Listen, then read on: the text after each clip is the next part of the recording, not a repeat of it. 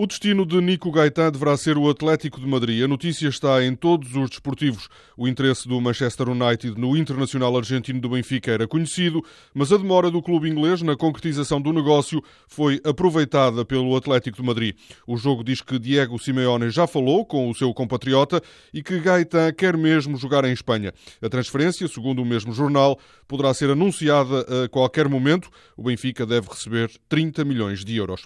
O plantel do Benfica regressa esta quinta-feira ao trabalho. Para o arranque da nova temporada, Rui Vitória conta com 36 jogadores. No grupo estão quatro jovens que chegam da equipa B e ainda os reforços Marçal, Ederson, Tarabt e Carcela.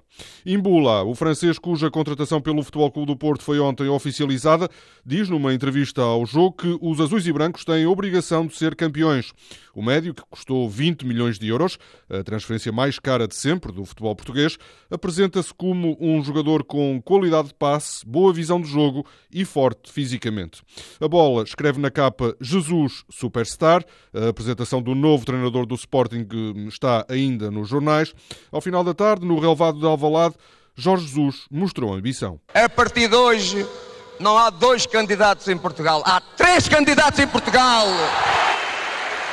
Temos que acordar o leão adormecido. Da estrutura do Sporting vão fazer também parte Manuel Fernandes e Otávio Machado, que deverá assumir o cargo de diretor-geral do futebol. Trata-se de um regresso ao clube. Otávio diz que o convite o apanhou de surpresa. Há 72 horas jamais imaginaria que neste momento estaria aqui.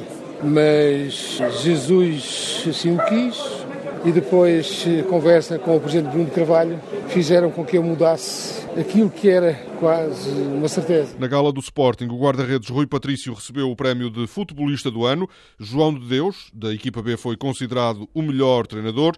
Tobias Figueiredo, a revelação e os iniciados, campeões nacionais, foram considerados a equipa do ano. Em Espanha é dada como certa a transferência de Arda Turan, o turco que jogava no Atlético de Madrid, deverá reforçar o Barcelona. Os catalães vão pagar cerca de 35 milhões de euros. O Wimbledon registrou ontem o dia quente da sua história centenária.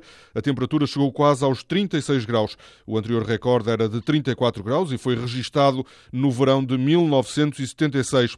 Nesse ano, Bjorn Borg ganhou o torneio londrino. Ontem, apesar da temperatura extrema, não houve surpresas. Os favoritos Djokovic, Vavrinka e Serena Williams venceram os seus encontros.